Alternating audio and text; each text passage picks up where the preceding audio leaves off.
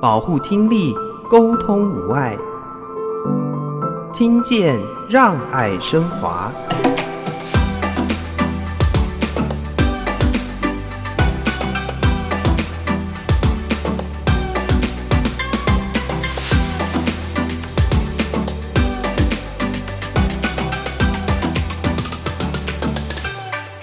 其实我们就是从一开始的医生的开刀，然后接棒交给听语老师的训练，然后再来听能老师的脚音的课程，就是一步一步跟着，然后都是听从老师专业的建议。其实教育现场也会遇到很多，不论是不是身心障碍，真的就是家家有本难念的经。其实，如果家里面的那个协调度可以沟通讨论的时候，其实整体状况小朋友的状况就会比较好一点。我觉得我其实没有跟别人不一样，我只是耳朵上多了一个辅具而已。我觉得跟大家都是一样的，所以在跟别人相处，都觉得我是一个很正常的人。只要自己喜欢的事，就会变得很有动力。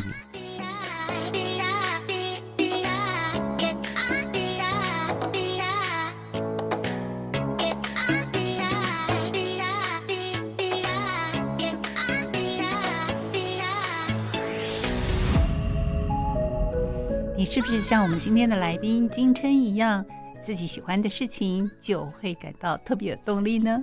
欢迎听众朋友收听《听见让爱升华》，我是若楠。今天我们继续邀请台北市石牌国小张伟老师，也是黄金琛的妈妈，还有目前在永平高中一年级就读的黄金琛，来跟听众朋友分享。因为从小听力受损，在一岁七个月的时候植入第一支电子耳。而在小学五年级的时候，植入第二支电子耳，走在听力复健的路上，他们的感触和想法。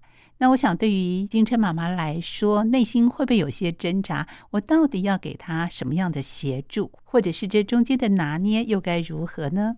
其实我觉得，就像刚才金晨讲的，就是她其实在整个求学历程上，她都还蛮幸运的，就是。老师跟同学都是很友善的，嗯、那所以我现在开始的呃目标，就是因为可能因为他都是一路上都是很友善的环境跟很温暖的环境，所以我觉得他相较之下，他的呃挫折忍耐力我觉得比较的低，所以我现在跟爸爸就是会尽量比较让他自己去尝试。他念美术班的原因之一是，其实他对念书。学科的部分，他好像比较没有那么大的兴趣。那他有说，他其实之后想要走设计。那其实，在这设计这条路上，我其实也跟他分享，我说，其实他这个跟运动员一样，其实他的那个心理素质也要很强。你喜欢的设计，别人不见得会喜欢。所以现在的部分，我们的目标就是在建立他的心理素质这一块。一路走来，有很多的贵人，这个环境也很友善。这个友善跟您去对应他，是不是有一些关联性？比方说，他进入到一个新的团体、新的班级当中，你就是很开放的，让全班的小朋友，甚至老师就非常了解他的状况，怎么样做沟通？呃，主要是因为他一开始的时候，他念台北市文化国小，那文化国小其实是一个呃英语很厉害的 学校，这样，所以他其实，在雅文的老师于老师，其实就有就有先跟呃先请我们联络学校老师，然后所以呃听语老师有到学校去跟老师呃了解一下状况，那他的一二年级老师。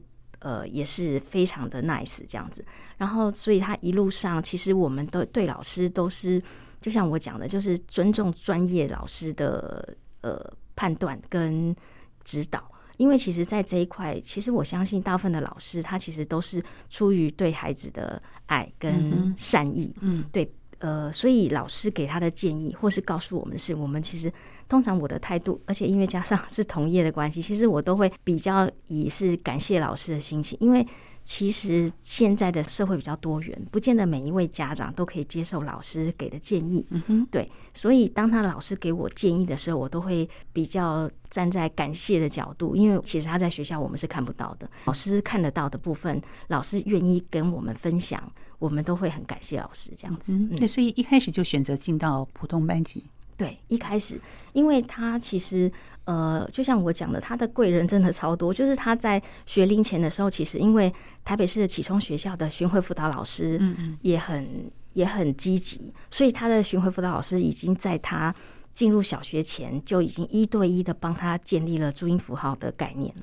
对，所以呃，其实他就是一路上遇到的老师都很都很帮忙。所以我们其实就觉得很谢谢他在各个年龄时候遇到的老师。其实，因为我们自己的态度会是觉得说，如果老师愿意跟我们讲他不好的地方，我们都是会很谢谢老师的这样子。嗯、也谢谢老师啊，愿意这么坦诚的跟我们说，所以尽量的去接受他。对，好，所以在不同的班级里面，从国小啊到现在国中、高中，金琛应该也会遇到不同的同学、班级，甚至是自己开始展现出我对于设计呀、艺术创作的喜欢啊，所以当妈妈这样跟你说的时候，要增加你的挫折容忍度的时候，你内心会有些什么样不一样的想法呢？嗯，一开始当然会不太高兴啊，但说的那些应该都是为了我好，这样。那个不高兴是什么？是画画吗？担心你画画这件事情以后要面对有人喜欢你的画或不喜欢你的画，那你会担心吗？嗯，应该会。嗯，就是。如果你画画，如果你是把这个当做你的画画为生的话，然后如果别人不喜欢你的画，你就卖不出去，就没办法赚钱。嗯。那你是想创作，还是跟设计类有关，还是还没想好呢？其实才高一嘛，哈。嗯，但我比较想要做关于设计的东西，因为我觉得我的数科能力没有那么好。因为我我有办法进永平高中的美术班，是因为有特殊身份的关系，就是术科考试的时的时候，那个生障身份会有加分的，然后就是挑出来另外做排名，然后填志愿。所以其实一开始我进永平高中美术班的时候是非常担心的，因为我的分数可能跟原本他们考试进来的分数是的那个程度是有落差的，就很怕说。会不会自己程度没有那么好，然后画的很烂，就永远都在最后一名这样。好，这是让你有点担心的地方。后来有些改变吗？后来觉得还觉得好像也还好，嗯，还不错。可是还是会有点担心，还是会有点担心，就是自己的那个考试成绩。所以内心有点担心自己的程度，可是进来之后呢，其实还好嘛。慢慢的自己也可以跟上，带上助听器或者是声障这样的一个身份，在不同的学习领域当中，它会影响你吗？还好，我觉得我其实没有跟别人不一样，我只是耳朵上多了一个。辅具而已，我觉得跟大家都是一样的，所以在跟别人相处都觉得我是一个很正常的人。太好了，就像我们眼睛也会近视、散光哦，然后我们也是要去佩戴近视眼镜、散光眼镜，对不对？所以呢，也接收到周围朋友或同学们友善或这样的一个环境，然后你自己在面对可能还需要进步学习的地方，也可以用这样我没有什么不一样的心情啊去面对它。好，所以在学习上或者是。你希望你的耳朵的听力上还想要再改进一些吗？因为我们刚才有听到你第二只电子耳，你要去适应它，或它能够带给你更清晰、更好的一种听力。其实它的进步目前来看，好像是受到一些些限制。你会想要再去改变它吗？当然会啊，会想要让它变得更好。然后像是去年去年初的时候，就是我的。右边第一只耳朵那边，因为一些不明的原因，然后就有点血肿，然后就所以，我原本那只电子就没有办法戴，就听不到了，就只能靠第二只那只耳朵。然后那时候当然觉得很挫折啊，因为第二只耳朵没有练好，听不清楚，然后原本那只耳朵也不能戴，所以也不知道该怎么办。后来的时候有去开刀，然后因为开刀要复原，所以呢有一段时间。就是只能用我第二只耳朵去学校，然后那时候因为国三要遇到数科考试跟会考，所以那时候局势也是蛮紧张的。所以我记得我有一段时间在学校，就是都上课都听不懂老师在讲什么，就只能看课本，因为我也听不清楚老师在说什么。嗯，有一段时间就是会跟不上那个进度，这样好辛苦啊，听不清楚老师在说什么耶。对。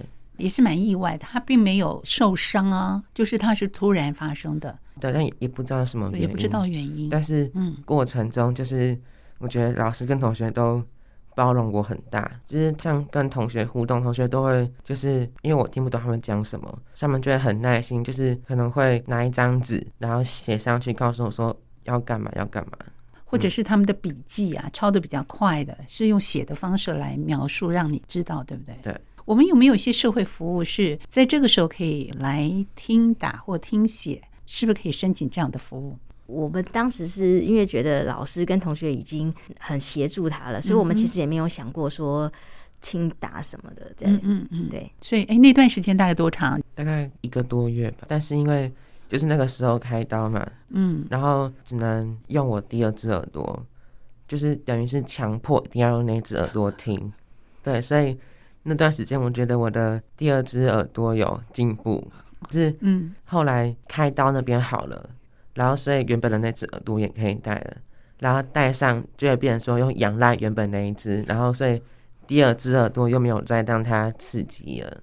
哎，这很难控制啊，就是要练习的啊，你还是要练习。就是例如说，你可能回家的时候，你就要把你原本那只拿掉，哦，然后用不熟练那一只，然后去让它练习，就是等于强制它要听声音这样。哦，要关掉听力比较好的那只耳朵，对，然后强迫去练习，哦，好。当没有听力的时候，你就想办法。可是当我有比较好的另外一只耳朵听力，我当然就是仰赖它，这是人的天性嘛。可能还要花一点点时间，再度的练习一下。嗯，哦，这个需要妈妈的协助吗？还是自己就可以做？自己就可以做。这个妈妈要叮咛他要做，有每天都有。被念说要记得，对，妈妈也焦虑。可是他现在开始也长大了哦，高中了。有时候又期望他能够自律一点，可是有时候又担心他可能没有办法做得好。你看他会说是被念，那妈妈怎么办呢？呃，现在呢，其实因为他现在比较大了，他现在呃也是有呃，其实他的青少年时期相较跟哥哥比起来，他算是比较温和的。但是也是有他自己的个性，嗯哼，所以我现在也告诉我自己，就是有的时候真的就是只能放下，让他，因为毕竟是他的人生剧本是他自己创作的，所以我觉得这也是我自己的功课。但是他现在像他现在就是，他其实自己心里也知道，可是毕竟人还是有惰性。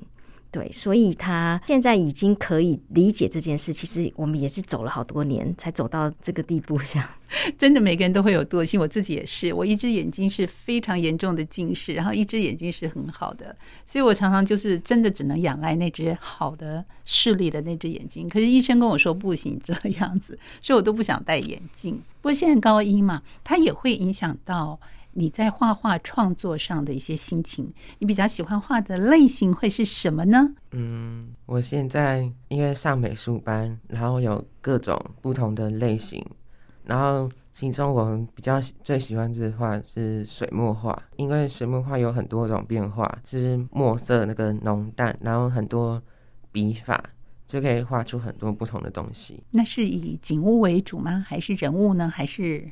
都有，都有。你最喜欢什么？嗯，都喜欢。如果配合年节的时候，会为家里来装点，把你的作品拿出来挂在家里吗？呃，不会啊，因为我觉得还没有画的很好，还在练习的路上，还在练习当中。嗯，会有一天想要把自己的故事写下来或画出来吗？嗯，因为高中了，然后学校。现在就是会有那种自主学习，然后我就选择是画绘本，然后就是把我遇到的困难跟我这个身份的相关的事情，然后把它画在，就是把它记录在一个绘本里面。所以也想把自己经历过的这些故事、心情，用绘本创作的方式来表现出来。嗯。把这样的故事写下来，给很多还面临这样的一个困扰的小朋友啊、大朋友也好，给他们更多的鼓励，我觉得是需要的。因为一路走来都遇到很多助人的基金会，或者是帮助我们的学校的老师或同学。可以讲讲你在学校的学习历程里面，对于听力照顾最关心你的同学吗？或者是老师吗？他们怎么样来帮助你呢？因为比较熟的朋友，像通常都会很。比较了解我的状况，所以通常我有问题的时候，我都会直接跟他们说，然后他们也会就是直接帮助我。这样就是，假如说老师在说话，然后我有听不清楚的地方，我会去问他们说，老师刚刚他们说了什么，他们都会跟我讲。他需要等到这堂课结束之后，你再去问，还是立即你会举手发问？哦，听不清楚的时候。有时候我会直接问老师，请老师再说一遍。嗯，但如果老师他正在讲话，我我觉得可能等结束之后，我再私底下去问同学。好，所以这是平常在学校上课，整体来说学习上应该还是没有太大的困扰。比方说，老师如果面对黑板排班写字的时候，这时候他的音源来源是不是就比较弱一点？通常会啊，因为老师就是背对着我们了。但我觉得在现在这个班级上，我觉得还好，因为老师他们都在用麦克风，有时候会用调频系统给老师搭配，然后他就是。可以直接连接到我的电子了。OK，所以现在需要用到的比例时间高吗？用到调频系统？呃，其实国小的时候有在用，然后国中曾经有一段时间就没有在用，因为我觉得说它会干扰，因为它它就是会收音，所以等于说可能老师衣服的摩擦声或者是电风风扇的那个风声都会被收进去，就觉得很吵。哦，然后。加上，如果因为如果用那个之后，它收音就是收老师的声音，所以如果同学我要跟同学讲话，就变得有困难。使用上真的不如我们想象，我们觉得它是辅助，其实它某个程度它也会出现干扰。有的声音不是我想要听到的，因为同步扩大，所以很多细微的声音我是不是也听得清楚？反而是一种干扰。对，例例如像风大的时候，嗯，就那个风声就会很大声，所以别人跟我讲，我真的是完全听不清楚。啊，现在也会吗？因为就会收音进去了。哦，那你怎么办？就只能就是可能等头转到。没有风的那一边，就是挡住，或者是用手遮住，嗯，或是请他再说大声一点。好，把自己的需求清楚的让对方知道。好，我们先来欣赏一下，这是许书豪特地为听力受损的朋友创作的歌曲《六分满》。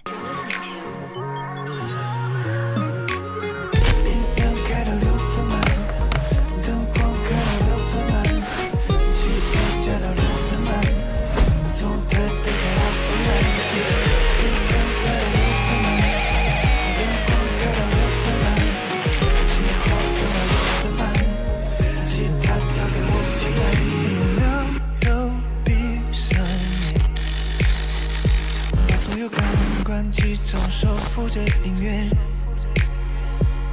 不害怕听不见，小心高分贝潜在的杀手锏。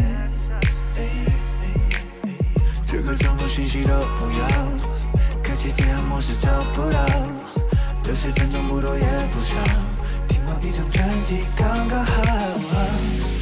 这环境造就你的情绪。是环境造就你们关系，只好关掉头脑，也关掉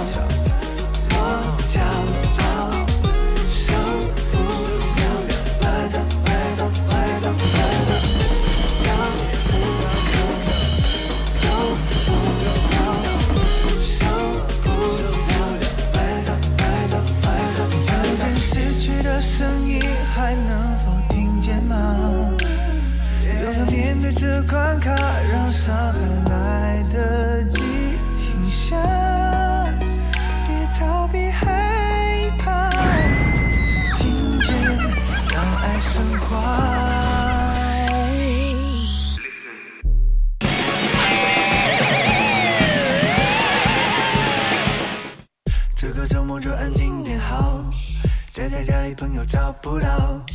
六十分钟不多也不少，吃完一集美剧刚刚好。是环境造就你的情绪，是环境造就你们关系，只好关掉头脑，也关掉烦恼。音量开到六分满，灯光开到六分满，汽油加到六分满，从台北开到芬兰。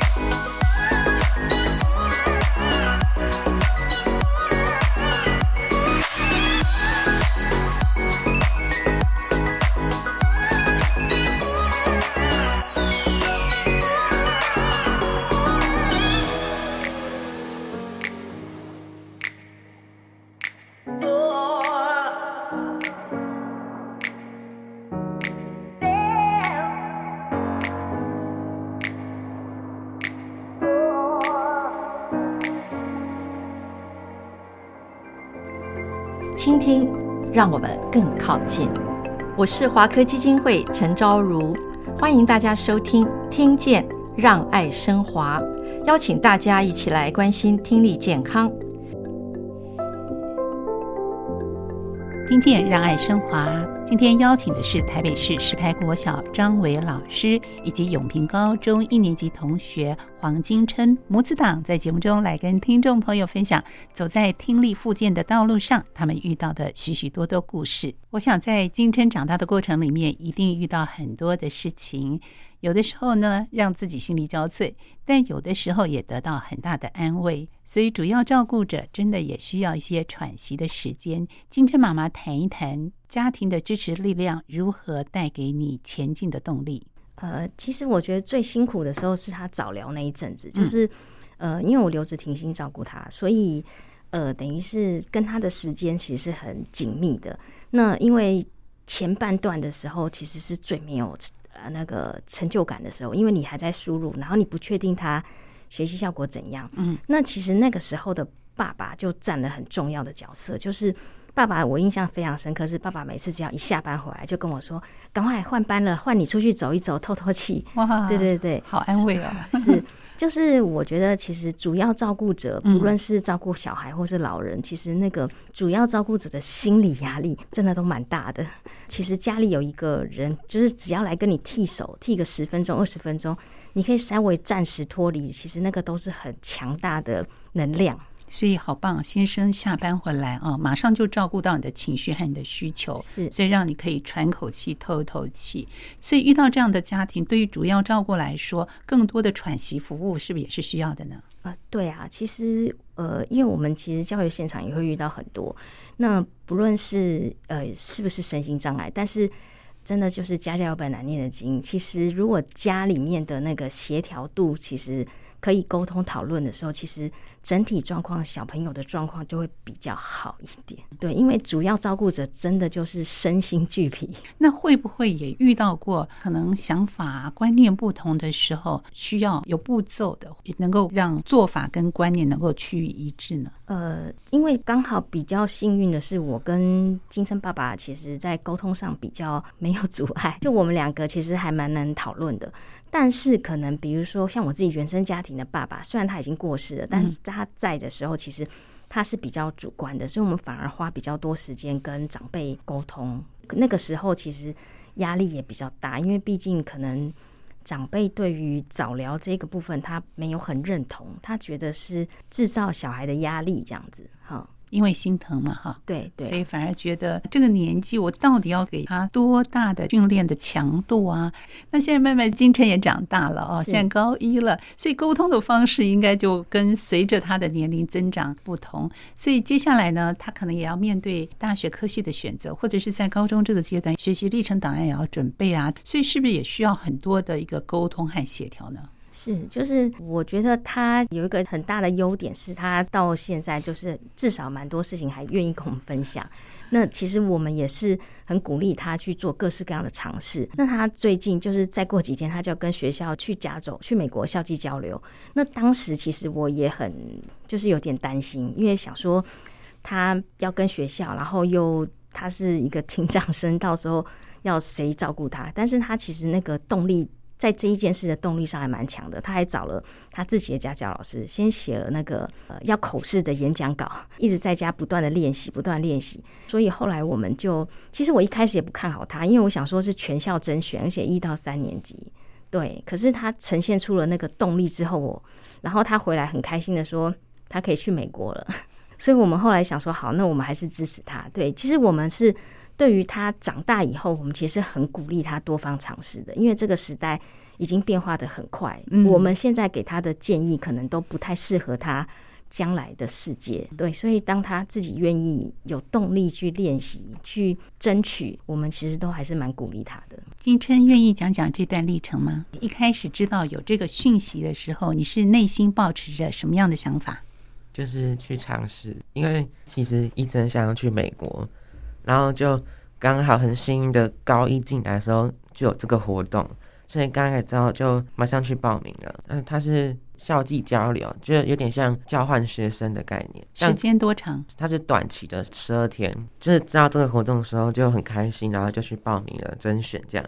然后他是高一到高三，然后只甄选二十位。然后我记得那时候去听那个什么说明会的时候，有一百个人来报名，然后就是大家参与很踊跃这样。然后就是甄选的时候要准备一个英文的自我介绍，然后我就写了一篇，然后也很认真的背这样，然后。就很幸运的选上了，非常有这个动力，然后想要参加，嗯、然后这么多人，而且一年级、三年级，哇，各年级的学长姐都有。只要自己喜欢的事，就会变得很有动力。我在准备英文的演讲稿，有没有遇到一些困难呢？呃，可能有些用字太简单了，要换一点难的。就是感觉上了高中了，所以感觉有些单字可能就是都是以前在用的，所以就是有跟家教老师讨论。然后换了一些比较难的一点的单字，然后刚开始就是有些单字会忘记怎么念，但后来慢慢的练习，所以面试的时候就表现的还不错。哎，有的人说这个听力有些障碍的时候，对英文单字的某些发音可能是比较困难的听跟说，我不知道对你个人来说有没有这样的困难？有时候念英文会打结。因为我现在就是确定要去美国，然后我们有分组的那个文化报告，有一个讲稿要准备的，也有几个单字我很容易打结，基本上每念每次念都会错，然后老师会提醒我这样。可是就是有些单就是因为它就是念起来就是很容易会打结，然后但后来是有慢慢克服它。那会担心在那边的上课和生活吗？比较担心的是听不懂，对，因为去一定都是用英文交流，嗯、呃，就会担心说他们讲的话我听不懂，就是他们讲话第一个一是英文，然后他们讲话速度可能又快，担心说自己听不懂又听不清楚。嗯哼，这是目前内心的担心。对，所以这一次也算是他自己跟着学校的团队第一次出国嘛？对，也是很特别的经验哦。所以妈妈会有些什么样的担心呢？我的担心是我怕他太拘谨，因为其实听不清楚这件事情应该一定会，然后听不懂也对，对我们其实听力正常的，如果英文不够好也会有发生。嗯，对。但是我我有跟他讲，我说其实因为你是高一，所以会是团体里面比较小的年龄的孩子，所以人家对你的包容性一定更大。嗯，所以你就。不用紧张，就是放手去做，然后去多观察，然后因为他是他们是坐在接待家庭，所以我觉得你也可以不用担心自己英文好不好，就是用你懂的智慧，可以多跟他们聊天这样子。对，有朋友或同学跟你一起住在接待家庭吗？嗯，有，我们是。二到三个人一起在同一个家庭里，嗯哼，也希望妈妈放下这颗担心，也希望金琛在这样的一个历程里面学习更加的丰富。好，那节目最后呢，有些话呢，也想请两位跟收音机旁同样也遇到听力有些障碍，不管它的轻重程度，可能在生活中会遇到的问题，学习上遇到的问题，尤其是我们家人主要照顾者，可能有些心里的想法，给他们一些加油和鼓励，好不？好，我们先请老师先来，先请妈妈来讲。呃，我是想要提醒大家，就是我们要保持幽默感，然后还有保持正向，因为其实正向的状态，其实真的会比较多的能量，让我们去面对问题。其实这一路上的问题从来没有少过，但是呢，就是我们静下心来，然后自然它就有一个比较好的路。接着我们，让我们能够有能量走下去，这样子。嗯，好，谢谢张伟老师，也谢谢金珍妈妈。金珍，就是其实我一开始都会很一直问自己说，为什么偏偏是我是听障生这个身份？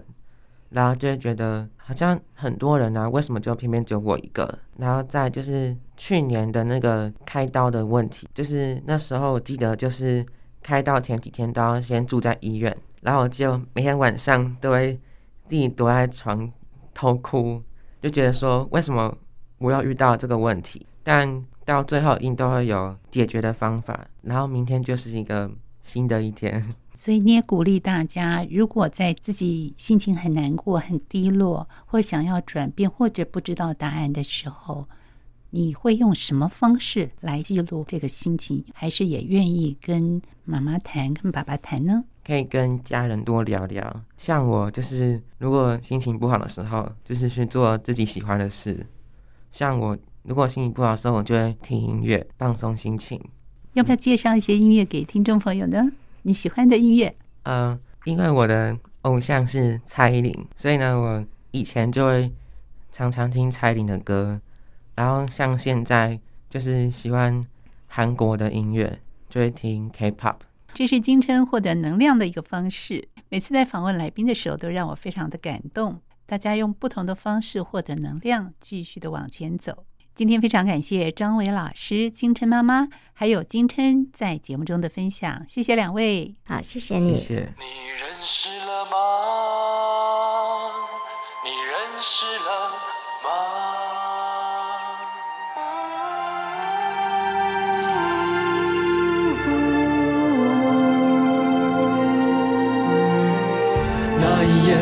们努力的扛下一切，即使天崩地裂也不会被摧毁。用彼此的爱凝聚勇气，不管世界的瞬息万变。这就是，这就是默默的守护一切。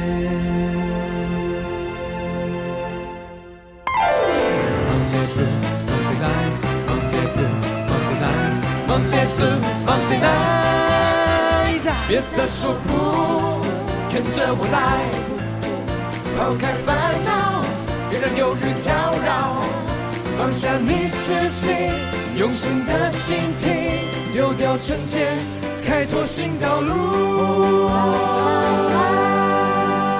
世界美好，等你来拥抱。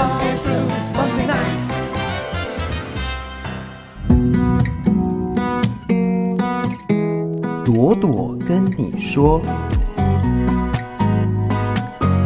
大家好，我是龙大叔。在五感当中，您最在意的是哪个感觉呢？视觉、嗅觉。如果让你来排序的话，听力会排在第几位呢？我想，如果没有意外，应该都是在最后吧。大家有没有想到，为什么我们会把听力放在这么后面呢？其实我也跟大家一样，过去其实都没有去关注过听力的这件事情。那他就这样默默的帮我们工作着。”坚守的岗位，加入了 PSA 华科慈善基金会之后，因为业务的关系，可以让我开始接触到这个听力照顾的一个领域，我才发现，哇哦，原来听力是这么重要的一件事情。我们的耳朵的构造是如此的一些神奇跟奥妙，但我们却因为太习惯它的存在而去忽视它。今天要跟大家聊聊两个很重要的问题。第一个，戴上眼镜后。你会觉得自己是视障吗？第二个，戴上助听器之后，你会觉得自己是听障吗？我想第一个问题应该回答是的会非常非常少吧，因为如果是的话，那我们这个放眼望去，我们不就一堆全部都是视障朋友了吗？但是第二个问题，你的回答是不是呢？可能就会很奥妙了。为什么呢？我想来跟大家分享三个可能的原因。第一个，听力其实不像视力一样，可能像我自己本身戴眼镜，其实我在小学小一、小二的时候就戴上眼镜了。那有些可能是要在高中，有些可能在大学，有些可能成年。好，所以因为戴视力，因为戴眼镜这件事情，其实是全龄段都会发生的。但是在听力退化的这件事情上面，它比较容易在我们年纪变大之后才开始慢慢退化。所以当我们发现自己听力不好的时候，很多时候是跟老化来画上一个等号，因为我们如果承认自己有听力问题，那就是承认我们老了。这怎么可能做到呢？第二个可能的原因是因为，当我们谈到听力问题，通常都会提到听力障碍。各位听众朋友，当你听到“障碍”这两个字，大部分都是负面的吧，所以我们说，哎，你可能听障喽，你这样听起来会给人家的感觉其实是还蛮刺耳的。另外还有一个很重要的原因，我们从听障跟视障这两个字来去做一个比对。你印象中您的视障是什么样的一群伙伴们呢？通常是因为看不到吧。但是如果您说您是听障，您的印象当中是全部听不到的人吗？好，所以这也是一个很重要的一个关键。因为我们现在所谓的听障，其实是从听不清楚，它可能就会是我们听障的一个族群里面的。那也因为听障这个名词，不愿意承认戴上助听器之后，我就是一个听障的这个关键，其实会让人家更不愿意去承认自己是拥有听力问题的。第三，在过去的科技发展的过程当中，助听器确实一开始并没有符合大家的期待，所以在过去戴助听器这件事情上面，它的体验确实不够好，所以助听器也背负了很多。莫名的污名，所以也造成了我们对于这件事情上面的一些负面的观感。透过以上三点，我想百分之九十以上的听损者，他会不愿意承认自己听损，而不愿意去使用助听器来改善自己的状况嘛。听力重要吗？我相信您的回答一定是是的。但是如果你发现自己听损了，你愿意试着了解一下助听器怎么帮助自己吗？我相信有很多的朋友们其实是裹足不前的。希望透过以上这三点，还有接下来我想要跟大家分享的许多故事，能够让自己至少愿意踏出那一步。我想踏出那一步，跟你决定要使用助听器还是有很大一段距离的。但是您愿意开始接受助听器可能对你的帮助，这就是一个非常值得鼓励跟肯定的事情。毕竟自己的健康要自己照顾。今天的分享，我想就先到这边。那也期待下一集的故事，透过 LKK 的心声来跟你做分享喽。